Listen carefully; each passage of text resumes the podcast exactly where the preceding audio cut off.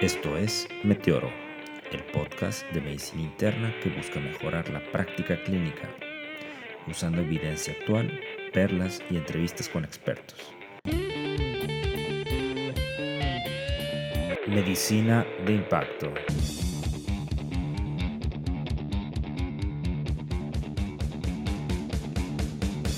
Comenzamos. Hola, ¿cómo están? Esto es Meteoro. Estoy aquí con el buen Alejandro Meraz. ¿Qué tal, Meraz? ¿Cómo estás?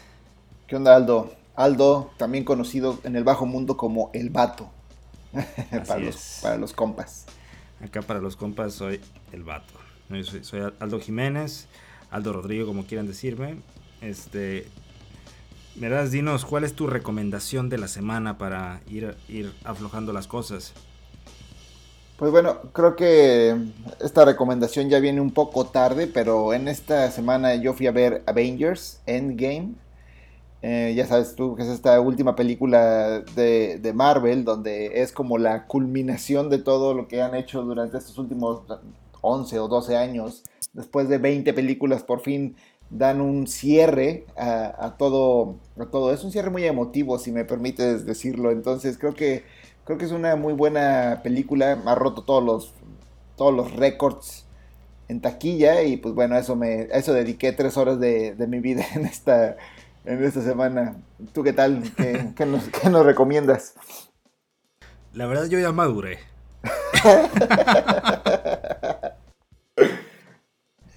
no te creas. Este. No, yo estoy viendo igual que todos este, Game of Thrones y, estoy clavado ahorita con eso. No vamos a causar ningún spoiler. Y este fin de semana estuve en la bellísima ciudad de Guadalajara, donde fui a mi lugar favorito de tortas ahogadas, que, que para mí deben de tener una estrella Michelin. Se llaman tortas ahogadas El Pingüino. O sea, uno debe hacer un viaje transatlántico para comer allí y, y regresar a tu lugar de origen. Saludos a Hugo Chávez, si nos está oyendo. Muy bien, saludos a nuestro amiguito Hugo pues eh, empezando con, nuestro primer episodio, verás eh, las soluciones intravenosas. Eh, me gustaría, como introducción, decir lo siguiente. en este episodio que está basado sobre cómo utilizamos nosotros las soluciones intravenosas, que habitualmente empezamos a utilizar en base a sus principios fisiológicos y cómo se distribuyen dentro de nuestro cuerpo y sus propiedades de, jalar agua, etcétera, y, y, cómo pasan los diferentes compartimentos corporales. Pero nuestra práctica clínica realmente está determinada por nuestras preferencias individuales de cada quien o lo que hacemos en cada centro. Sí, las soluciones intravenosas, eh, todo el mundo las hemos utilizado, muchas veces sin pensar muy bien lo que estamos haciendo. Son la medida terapéutica más prescrita, la usamos para reanimación, para reposición, como de mantenimiento, este, para dar aporte, para tratar electrolitos o inclusive como maniobra diagnóstica en, diferentes patologías como por ejemplo el CIAD. Y también es algo que, no le ponemos mucha atención porque debemos de, tener como un objetivo muy preciso para utilizarlas y evitar complicaciones, sobre todo la sobrecarga hídrica o también otra complicación puede ser que no las utilicemos como, como debe de ser y nos quedemos cortos, que usemos hiponatremia o hipernatremia, otros desórdenes electrolíticos con los que el paciente no llegó y nosotros se lo regalamos al utilizar esta, esta, estas medicinas, estos medicamentos. Y bueno, entonces por eso tenemos que saber qué, qué estamos haciendo, pensarlo muy bien antes de hacerlo. Así es, Meras. Las soluciones creo que deben ser vistas como tal como medicamentos medicamentos que tienen indicaciones, contraindicaciones, dosis y efectos adversos como tal. Recuerdo mucho un, artículo, un editorial del doctor Stearns, del maestro Stearns, que escribió en la revista QJM, que se llama Salt and Water Read the Package Insert. Y este, este tiene que ver con cuando tú tienes un, medicamento, dentro de él viene un pequeño folletito, este, y ese es el, package insert, donde vienen, eh, como el PLM, ¿no? Cuándo usarlo, cuándo no usarlo, etc. Y te pone sal y agua. Agua, ¿cómo la puedes dar? Pues vía oral, vía oral en forma en un vaso, ¿no? ¿Cómo puedes dar intravenosa? Pues a través de solución glucosada que se convierte prácticamente en agua. ¿Cuál es la dosis? Eh, tantos mililitros por kilogramo de peso.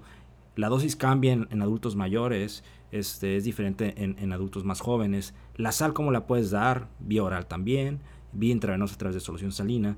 Entonces, e, e, este artículo eh, aterriza muy bien esa parte. Y, lo cierto es que las, las soluciones intravenosas son nuevas. ¿Tú nos puedes decir algo de la historia? Bueno, fíjate que esto empezó en, 1830, en esa, de, en esa década. En Inglaterra hubo una epidemia muy fuerte de, cólera. El cólera azul le decían porque los pacientes ponían azulosos.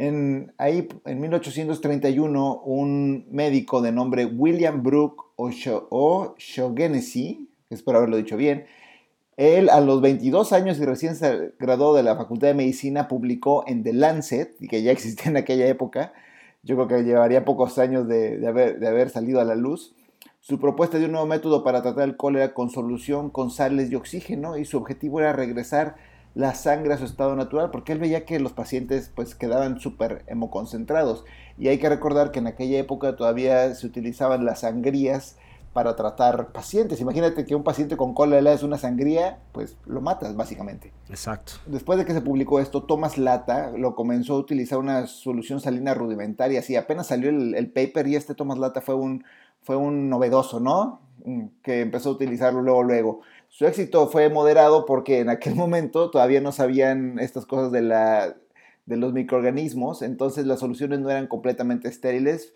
por lo que su su éxito fue moderado y es, su, su, trabajo, su experiencia fue publicado un año después, en mayo del 32 en The Lancet. Ya después, en 1883, Sidney Ringer creó la solución que lleva su nombre, la solución Ringer, que era un poquito más parecida a la solución salina de lata, pero por algún motivo como que no permeó en la práctica clínica de aquella época. En 1896, un médico llamado Hamburger, que es el padre olvidado de la solución salina o fisiológica, con la concentración de sal actual del 0.9% que conocemos hoy en día. Y este doctor, mediante sus experimentos relacionados con el estudio de hemólisis de glóbulos rojos in vitro y la comparación de diferentes puntos de congelación de, suero obtenidas de animales y algunos humanos inclusive, concluyó que el suero salino al 0.9% era isotónico con el plasma. Y finalmente en el 32, en 1932, Alexis Hartmann le agregó lactato de sodio a la solución de Ringer, creando así la solución de Ringer lactato o solución de Hartmann. Órale, pues interesante, ¿no? En 1830 y tantos, eh, digo, hubo varias, varios pininos, pero nada permeó hasta 1930, o sea, 1932. O sea, pasaron casi 100 años y, es lo que hacemos actualmente. Y las soluciones en, la actualidad las dividimos en, dos grandes grupos. Las dividimos en estas categorías que son cristaloides y coloides. Los cristaloides son eh, soluciones que contienen solutos pequeños, orgánicos e inorgánicos que están diluidos en agua. La clasificación de los cristaloides las podemos clasificar de acuerdo a su composición, si se parecen o no al plasma. Entre más se parecen al plasma, le llamamos balanceadas y las que menos se parecen pues son no balanceadas. Otra clasificación es de acuerdo a la osmolaridad y las clasificamos en isotónicas, las cuales son más parecidas a nuestra osmolaridad, hipotónicas, que es una osmolaridad menor, e hipertónicas, que tienen una osmolaridad mayor. Y los coloides son macromoléculas que se dispersan en agua que en teoría permanecen mayor tiempo en el espacio intravascular, al contrario de los, de los cristaloides que se tienden a, fugar con, más, con mayor rapidez. Y bueno, esos son eh, sintéticos también, como las gelatinas, almidones y dextranos, y los naturales, o bueno, la natural que es la albúmina y que es básicamente ya la única que utilizamos por ahorita, vamos a ver por qué. Pues mi, primera memoria meras que tengo de todo esto es 2001, sale Surviving Sepsis, yo estaba en el internado. Y, fue algo que montó una, una, respuesta en toda la comunidad médica de estas metas tempranas y una de ellas incluía la reanimación. Y estas guías de Surviving Sepsis, las del 2008 que nos tocó ya como residentes, recomendaban que para reanimar usáramos cristaloides o coloides. Eran vistos como iguales. O sea, no había diferencia entre uno y otro. Ninguno era mejor que otro. solo la fisiología que sabíamos que los coloides pues tienen un efecto expansor en mayor medida y que requieren un poco menos de volumen y claro que tenían también un costo mayor. Esto lo usamos a pastos a, gran escala, pero en algún momento los dejamos de utilizar. ¿Qué, fue lo que les pasó a los coloides? ¿Por qué, ¿Por qué se están extinguiendo, Meras? Fíjate que se ha probado que los coloides y sobre todo las gelatinas y los almidones cayeron en desuso porque no son más benéficos que los cristaloides y tienen mayores adversos adversos como lesión renal aguda y coagulopatías. Por eso la única que sigue vigente es, es la, la, albúmina. Y esto surgió a partir de dos artículos publicados en el New England, New, England Journal of Medicine en el 2012, donde compararon eh, algo como el, como el un, un dextrano contra, contra solución de Hartmann o Ringer lactato en sepsis y otro contra, contra salina. Y en ambos vieron que, había mayor mortalidad y necesidad de y lesión renal aguda e inclusive necesidad de diálisis en los pacientes que eran tratados con, con, los, con este tipo de, de coloides. Entonces ahí fue como un parteaguas para nosotros que estábamos formándonos, porque dijimos, probablemente todos esos pacientes que les hemos dado un coloide a sin tonizón, pues al final los estábamos dañando, sin saber, porque esta evidencia pues salió hasta el 2012. Así es, estos estudios, como Dios manda, aleatorizados, este, eh, controlados, etcétera, que era el estudio 6S y el estudio CHEST, demostraron mayor terapia de reemplazo renal y en, el caso de sepsis mayor mortalidad y en el caso de terapia intensiva la mortalidad no hubo cambios. Pero estos líquidos que nosotros indicamos y administramos, ¿a, dónde van a parar? ¿no? Vamos a hacer una comparativa de los diversos líquidos. Un paquete globular que tú pones, pues se queda todo dentro del compartimento intravascular, el 100%. Si tú administras eh, una solución glucosada, a pesar de que es una solución isotónica, la glucosa se metaboliza casi inmediato y, realmente lo único que queda al final es agua, agua libre de electrolitos. Y esta se va repartiendo en los otros compartimentos, principalmente en, el espacio intracelular, otra parte en el intersticio y muy poquito queda en el espacio intravascular.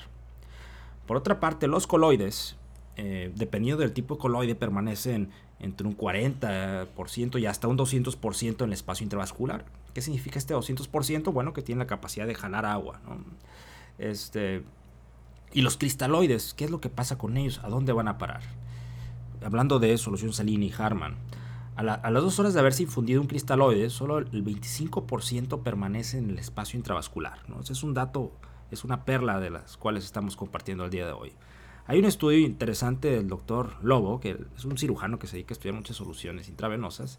Hizo un estudio crossover en el cual eh, a los mismos sujetos les administró eh, un litro de, solución salina, un litro de voluben y un litro de gelafusín. Voluben es, un almidón y gelafusín es una gelatina, en una hora. Y al terminar la infusión de la solución salina, el 68% del volumen administrado ya se había escapado del espacio intravascular. Es decir, dos terceras partes. Del, del, volumen, el 16% se había escapado, era el, el, que mayor había permanecido adentro, y la gelatina alrededor del 20%. Entonces, e, e, esta, esta, ¿dónde acaban estas soluciones? Es, importante eh, desde el punto de vista fisiológico, pero ahora veremos si, si en la medicina basada la evidencia tiene algún papel. Esto puede ser diferente en el sujeto no sano. Esto, esto fue en voluntarios, ¿ok? Este estudio fue en voluntarios. ¿Qué pasa, Meraz, en el paciente enfermo? ¿Qué pasa en el paciente inflamado? ¿Qué pasa en el paciente posquirúrgico, el paciente con sepsis? ¿Qué es lo que pasa con estos líquidos? ¿Se comportan igual? que aquí hay algo muy interesante que es de las cosas que hemos aprendido en los últimos años y es la teoría del glicocálix. ¿Qué es el glicocálix? Pues es una capa de proteoglucanos y glucosaminoglucanos que recubre el endotelio y eso evita que se fuguen las proteínas y macromoléculas. Entonces, em, en estados inflamatorios como en sepsis, la persistencia de líquido en el espacio intravascular se ve acortada conforme a la, inflamación acelera la fuga de, solutos orgánicos o macromoléculas al dañarse la capa de glicocálix en el endotelio, Entonces, aunque tengan gas macromoléculas, estas se van a fugar al espacio, extravascular. Entonces, el glucocálex es una red compleja de macromoléculas que incluyen proteoglucanos y que están recubriendo las células del endotelio que se dañan cuando hay estados inflamatorios. Así es. Y por su parte, la solución salina, que es la solución fisiológica, también llamada así, pues qué tan fisiológica es o por qué le llaman fisiológica. Parece que le pusieron fisiológica porque los eritrocitos no se reventaban cuando ponían esta solución comparada con otras soluciones más eh, hipotónicas. Ahora, la solución salina fisiológica eh, contiene 154 equivalentes por litro de sodio y nosotros en nuestra sangre tenemos 140. La, la pregunta sería, ¿la solución salina es hipertónica o es isotónica? Fíjate que esto está interesante porque si nosotros al, plasma le quitamos todas las proteínas y dejamos solo la fase acuosa, entonces, y medimos ahí el sodio, la cantidad de sodio que vamos a, tener es de 154 mil equivalentes por litro en el plasma. Entonces, eso es muy similar a lo que se encuentra en una solución salina y es por eso que es isotónica, ya sin meternos en tanto, en, tanto rollo, es, básicamente eh, isotónica. Em, pero un litro de solución salina, al 0.9%, tiene 9 gramos de cloro de sodio. Y esto es para mí cuando lo, cuando lo puse en esta perspectiva me pareció muy impresionante. Un litro de solución salina al 0.9% tiene la, la misma cantidad de sal que 20 bolsas de papas fritas. 20 bolsas de papas fritas. Entonces imagínate, tú le pasas 3 litros de solución salina a un paciente, ya es como si se hubiera comido 60 bolsitas de papas fritas en cuanto a, sal se refiere, pero sin, sin, sin la sabrosura de solo no puedes comer más, no, solo, no puedes comer más de una, no puedes comer solo una. Entonces... Sin la sabrosura. Entonces el principal problema de solución salina, además de esta carga de sodio impresionante, es que todo este sodio pues, se acompaña de cloro, porque es cloro de sodio. Entonces, además de 154 equivalentes de sodio, tiene 154 equivalentes de cloro, que eso es pues mucho más de la cantidad de cloro que tienes en el plasma, que es alrededor de 100 equivalentes por, por litro. Entonces, este cloro, ¿qué onda con este cloro? ¿Importa, no importa? ¿Por qué el cloro es malo? como acabas de disecar a la solución salina en su parte de sodio, en su parte de cloro, estas concentraciones suprafisiológicas de cloro sí, sí tienen consecuencias. Una de las consecuencias es la acidosis metabólica hiperclorémica o la acidosis metabólica de, de anion abnormal. Esta acidosis es, es, dosis dependiente. ¿no? Eh, después de que administras 2 litros de solución salina, empieza a caer el bicarbonato este, y empieza a haber otro cambio. Eh, que se llama eh, disminución en la diferencia de iones fuertes. Eh, esta es la forma en la cual explicamos cómo ocurre la acidosis con la solución salina. El método tradicional de Boston, que nos dice que el pH está determinado por la PaCO2 y el bicarbonato sérico, hay, otro, hay otro método, otra teoría que es la teoría físico-química de Stuart, que él, dice que otro determinante importante es la diferencia de iones fuertes, que es la diferencia entre sodio y cloro. La diferencia de sodio y cloro en nuestra sangre es alrededor de 42 mil equivalentes por litro. Y la diferencia de iones fuertes de la solución salina es de cero. O sea, tiene 154 de sodio menos 154 de cloro es cero. Cuando cae esta diferencia de iones fuertes, esto eleva las concentraciones de, hidrogeniones y causa una acidosis. Entonces, esta explicación tan, tan compleja es, para decir que, sí, eh, causa acidosis metabólica. Eh, otra, otra situación que ocurre es que eh, este exceso de, cloro de sodio en, el riñoncito a nivel tubular causa una vasoconstricción de la arteriola aferente. Y esto es por un mecanismo ahí muy interesante eh, que me gustaría, Mera, si nos puedes ahondar un poquito en, cómo, cómo, es que la solución salina causa vasoconstricción a nivel renal. Bueno, cuando nosotros administramos una solución, o inclusive el, puro plasma que se va filtrando en el, en el glomérulo, siempre esto va acompañado de un reflejo que se llama feedback túbulo glomerular. Y es que toda esta cantidad de, sal es sensada en la mácula densa, que manda una señal a la arteriola eh, aferente cuando le está llegando mucho cloro, em, porque esto la mácula densa lo toma como si el flujo glomerular está aumentado. Entonces dice, oye, no está, está filtrándose demasiado plasma, pues hay que bajarle. Entonces, la forma de disminuir el flujo sanguíneo en, en esta arteriola es a través de este, de este reflejo.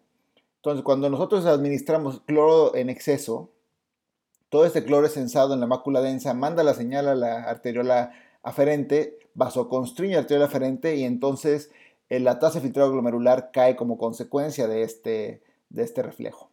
Y esto eh, fue demostrado también en un estudio del, doctor Lobo, cuando él administraba una solución salina y, causaba cambios que él midió en el flujo sanguíneo renal y perfusión cortical. Esto lo midió con estudios de imagen, una resonancia magnética. Es un estudio muy, muy interesante. Entonces, la fisiología hace sentido. Te baja la tasa de filtrado glomerular, te causa acidosis pero esto importa realmente en la clínica, vato, o sea, está, la fisiología está muy padre y todo, pero esto importa en la clínica ya que lo, ya que lo arterizamos al paciente. Pues mira, hay, una serie de estudios clásicos, eh, o estudios landmark, como quieras decirlo, y el, primero de ellos, que, fue lo que llamó la atención, que fue un seminario que hicimos en su momento, eh, fue el estudio de Junos, publicado en JAMA en el 2012 en el grupo, con el grupo del doctor Rinaldo Belomo. Este fue un estudio piloto en el cual comparaba una estrategia restringida en cloro versus una estrategia liberal, liberal en, cloro, ¿no? Eh, en, pacientes críticos. Esto ocurrió, en, primero se hizo una fase de control que duró alrededor de siete meses, eh, en la cual pues actuaba como siempre y solamente se observaba. Después fue una, una fase de lavado, que fueron cinco meses, eh, en la cual se les instruyó y se, les decía por qué eran malas las soluciones con cloro, etc. Y se cerró la farmacia para las soluciones con cloro, salvo con algunas excepciones. Y en la siguiente etapa del estudio, por eso un estudio antes y después, eh, fue, la, fue la parte experimental donde ya no había las soluciones con cloro, que de, igual forma fueron siete meses. Y, en ese estudio vieron que, que la restricción de las soluciones con cloro primero era segura y segundo que hubo una disminución en la lesión renal aguda, que la miraron por rifle en aquel entonces, y de terapia de reemplazo renal. Entonces fue una súper, súper, súper señal. Eh, esto fue en el 2012. Después en el 2015 fue el estudio Split, que lo hizo también el grupo del doctor Belomo, eh, que compararon las soluciones balanceadas este, versus salina para ver si se puede prevenir una lesión renal aguda. E, este estudio fue un estudio negativo, no hubo diferencia en realidad en desenlaces renales. Eh, pero bueno, eran pacientes parece que de muy bajo riesgo, recibieron muy pocas soluciones eh, y, tiene algunas situaciones ahí metodológicas. Y después vinieron los estudios más grandes y los más recientes que salieron en el 2018, que son el estudio SALT, SALTET, eh, que es SALT-ED de Emergency Department y el estudio SMART. Este, ¿Nos puedes comentar, Meraz, de, estos estudios? ¿Qué, qué te parecieron? ¿Qué, ¿Qué, fue ¿Por qué son tan importantes? Eh, que de hecho, por eso estamos hablando hoy de esto. Estos estudios se hicieron en, Nashville, en, unos, en un hospital, y, es, fue un estudio pragmático, o sea, hicieron algo muy práctico. El, el SALTED, que es en, lo hicieron en, en, en urgencias, cada, ellos cuando era un mes non, les daban una solución balanceada y cuando era un mes par les daban solución salina, pero era una medida que aplicaban en todos los pacientes de la de la de urgencias y los y lo siguieron durante un mes. Ellos encontraron en y así lo hicieron también en, en la terapia intensiva. Entonces eh, son dos estudios como en uno, en un mismo hospital. Lo que encontraron, el primary outcome eh, del salte del que hicieron en urgencias, eran los días de hospitalización que fueron iguales. No hubo diferencia ahí. Pero el secondary outcome, que fueron MAKE, que es Major Adverse Kidney Event, que es como los MACE de cardio, pero ahora aplicado a la nefrología, que era muerte, necesidades de, diálisis aguda o aumento persistente de la, de la creatinina. Entonces, estos eventos fueron mayores en los pacientes que les tocó solución salina. Eso no fue una diferencia significativa. Ahora, en el estudio de la terapia intensiva, el SMART, que también fue lo mismo, un mes cuando era non les daban balanceada, cuando era par les daban una, una salina, midieron como objetivo, como primary outcome los make, y aquí desde el primary outcome vieron que las tasas de muerte, terapia de reemplazo renal o aumento persistente de la creatinina fueron mayores en los que utilizaron salina. Y algo interesante también es que no necesitaban tanto volumen para ver este, estos efectos. En ambos, más o menos, el volumen administrado iba, iba de un litro a un litro 100, 100 mililitros. O sea, no era, no era mucho. también vale la pena decir que la, que la diferencia o el número necesario a, dañar no era tan alta, más o menos tenían que, que tratar a 30 pacientes con, una solución u otra para, para ver un, un, beneficio o más bien un efecto adverso. Pero bueno, ahí cuando nosotros aplicamos esto a una población de millones, a todo, por ejemplo, todas las terapias intensivas o salas de urgencias de México, pues entonces sí veremos un gran impacto eh, a nivel poblacional. Es por esto que nosotros debemos, nuestro, lo que sugerimos como cambio, cambio de práctica, es utilizar preferentemente como caballito de batalla soluciones balanceadas. Ahora, que, que es la Hartman, ¿cuándo no usar estas soluciones? ¿Cuáles son los criterios para no administrar soluciones balanceadas en, estos mismos estudios? Sí, siempre es bueno ver el, estudio que nos ayuda en, ocasiones a transmitirlo ah, a nuestra práctica clínica. Eh, ese traslape ¿no? de, de, bench to the bedside, como dicen. Entonces, en estos estudios excluían a pacientes que tenían edema o lesión cerebral, que eh, esto ocurrió en, el estudio SMART y en el SALDD, y en el de Junos también. Pero en los primeros dos estudios que hablé, eh, también excluyeron a los pacientes que iban a recibir soluciones balanceadas a discreción del médico aquellos que tenían hipercalemia. ¿no? Es un dato interesante. Otras situaciones para no utilizar estas soluciones en, en soluciones balanceadas Ringers lactato, Harman o, Plasma Light, pues son pacientes que tengan alcalosis metabólica hipoclorémica o, hiponatremia. Eh, no, se recomiendan del todo. Hay, algunos mitos de cuándo utilizar y no la, solución Harman. Y recalco esta, esto que excluyeron con hipercalemia, porque yo sé que tú, Meras, eres un cazador de mitos. ¿Y qué, encontraste tú? ¿La, Harman causa hipercalemia? O también tiene lactato, ¿no? La, la Harman causa hiperlactatemia. esta parte de mí me parece muy, muy interesante, es, me gusta mucho. Fíjate, los mitos que he encontrado son, son cuatro acerca de la Harman. Primero es que causa hiponatremia. Y esto no, eh, es un mito a ciencia cierta o al 100%, por así decirlo. Es un, eh, la, la Harman tiene un poquito menos de sodio que el, que, la salina tiene aproximadamente 130 mil equivalentes por litro. Entonces uno dice, ah, pues te vas a diluir. Pero mm, así sin, sin hacer ya muchas matemáticas, tendrías que administrarle 20 litros a, a un hombre de 70 kilos para bajarle el sodio. Ahora, hay que tomar en cuenta que los pacientes hospitalizados tienen mayor liberación de ADH y esto hace que retengas agua libre para fines prácticos. Entonces, si estás administrando una solución ligeramente más hipotónica en grandes cantidades por el motivo que sea, pues sí tienes un poquito más de riesgo de causar este, hiponatremia o de empeorar una hiponatremia. Por eso esto es que es un mito parcial. Pero si es un, si lo vas a utilizar como una solución de mantenimiento de base sin, sin mucho exceso en un paciente que no tiene hiponatremia, no debe haber mayor problema. También la solución... Sí, perdón, perdón que te interrumpa, Meras, el, la desalinización, ¿no? Que cuando tienes un SIAT, de hecho, aunque te pongas solución salina, eh, esta misma también te puede bajar eh, los, niveles de sodio, o sea, también te puede causar hiponatremia. Entonces, por eso estoy de acuerdo contigo con este, este mito parcial. Exactamente.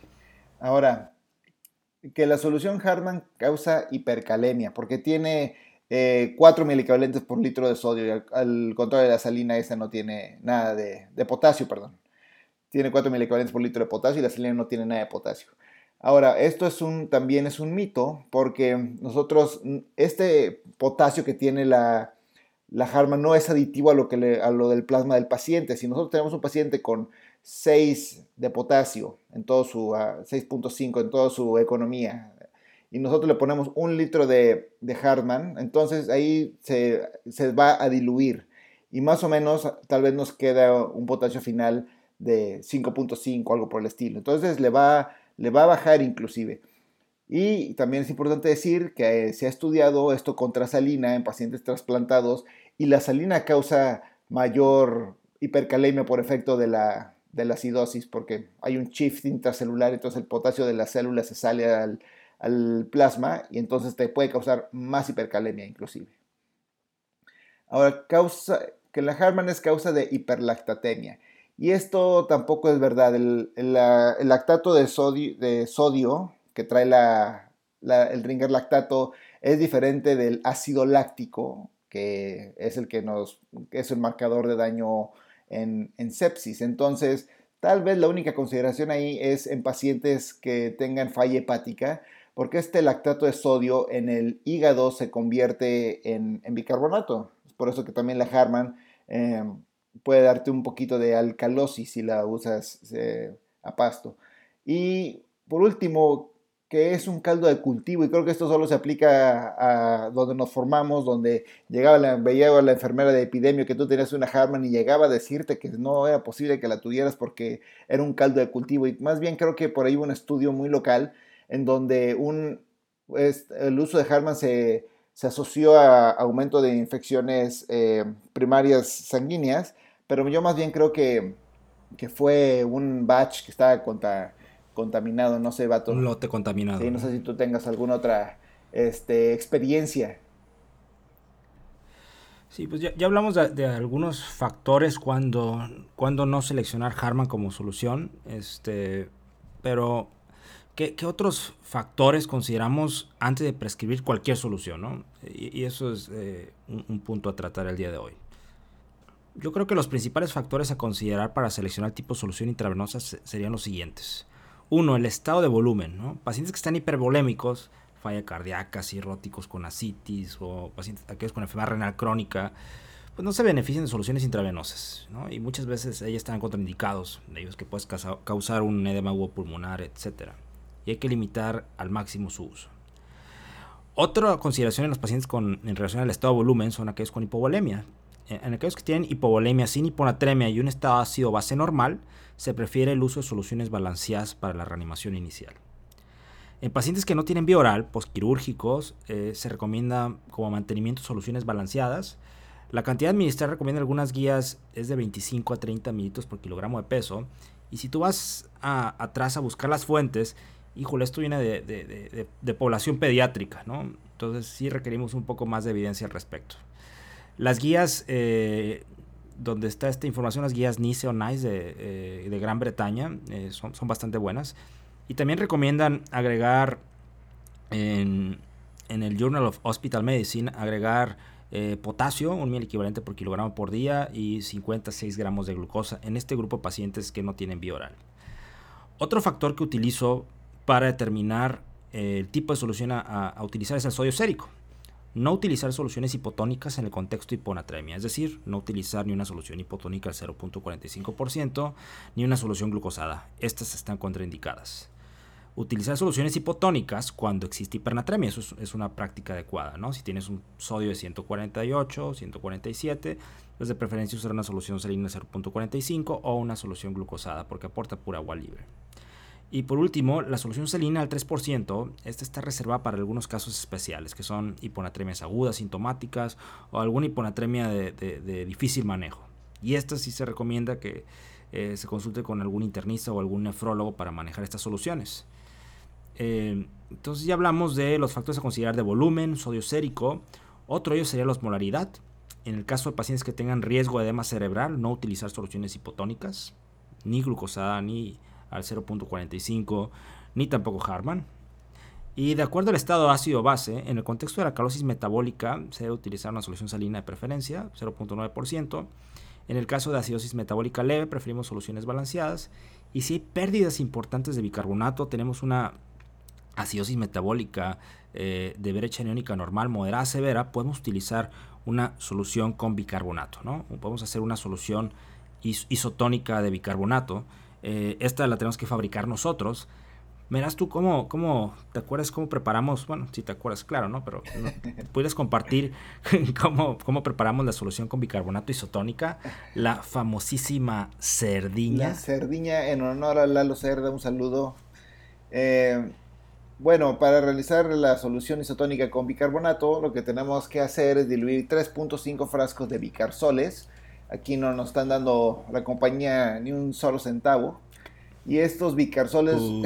son los que traen en 50 mililitros, traen 44.5 milicavalentes de bicarbonato de sodio y eso lo diluyes en agua inyectable y pues más o menos te queda 155 milicavalentes por, por litro de, bicarbonato de sodio, que es una solución este, isotónica.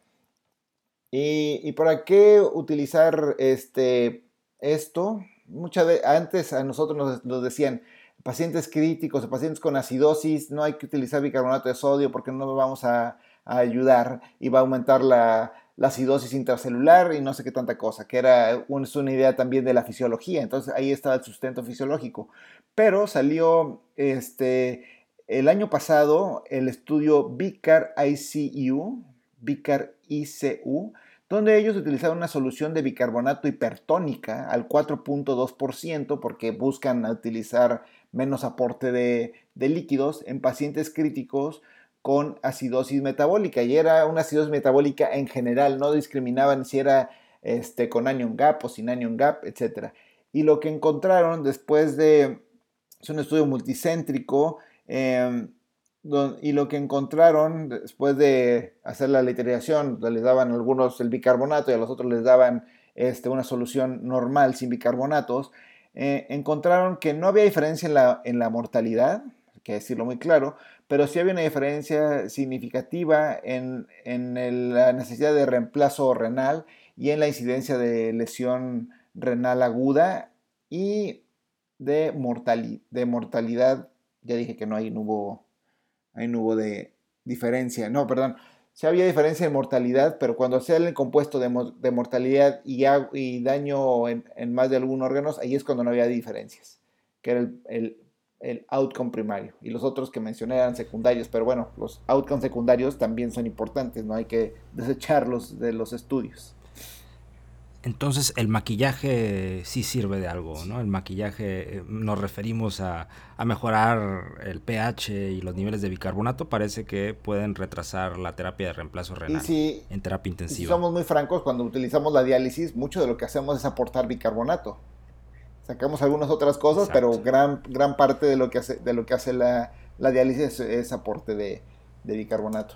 Y bueno, ¿y cuándo utilizar la famosa albúmina? Bueno, la, albúmina es, es, un coloide que tiene indicaciones precisas. aquí en México la tenemos únicamente en la forma hiperoncótica, al, 20 al 25, del 20 al 25%, pero nosotros la podemos convertir en isoncótica al 4 y 5%, diluyéndola en un litro de solución. Esta principalmente la utilizamos en pacientes con cirrosis. En, este grupo está súper bien indicada. Eh, lo usamos como un expansor de volumen en pacientes que tienen lesión renal aguda o sospecha de síndrome hepatorrenal. Damos un gramo por kilogramo de peso, máximo 100 gramos al día. Otra indicación al paciente cirrótico es después de una paracentesis eh, evacuadora de más de 5 litros. Reponemos 8 gramos de albúmina por litro de asitis removido, incluyendo los 5 litros que removimos en estos pacientes. Y la tercera indicación es en pacientes que tienen una peritonitis bacteriana espontánea, que son pacientes de alto riesgo de lesión renal aguda. Eh, en estos pacientes damos una dosis de 1.5 gramos por kilogramo de peso en el día 1 y una dosis de un gramo por kilogramo de peso a las 72 horas. Entonces, esta es la, indicación eh, más precisa que tenemos de la albúmina y bien documentada. Pero también la albúmina eh, se, ha usado como reanimación en, pacientes críticos. Y tenemos dos estudios importantes. Uno es el estudio SAFE. Este, e, este estudio en el cual se vio que la reanimación con albúmina era segura. no hubo ventajas en mortalidad, pero tampoco fue mala pero sí es, es, algo más costoso. Y el estudio más reciente es el estudio Albios. En este estudio eh, es en el cual los expertos se basan para decir que, que administrar albúmina parece que tiene, tiene unos balances menos positivos que administrar cristaloides. Es decir, tienes el mismo efecto de reanimación, no te va peor, y, el balance en nuestros pacientes es, es, menos positivo, es decir, menos hinchados y con menos sobrecarga hídrica, etc. E, esto, esto verás de la, de la sobrecarga hídrica, este, ¿tú crees que es un problema? Es el mayor problema del uso inapropiado de soluciones intravenosas. Así, lo, así de claro lo pongo yo porque inclusive, así de claro, inclusive más que la acidosis y todo lo que nos hacemos ahorita rasgado las vestiduras y tratando aquí de hacer toda una disertación de eso, pero la sobrecarga de volumen, eso es lo que mata a los pacientes. ¿Por qué? Porque este líquido extra, ya sea si el líquido es cristaloide o inclusive albúminas y coloides, pues te hincha todo. Los pacientes quedan como michelines, pero de todos lados. No es solo ese edema que decíamos, este, no es, no es un edema estético.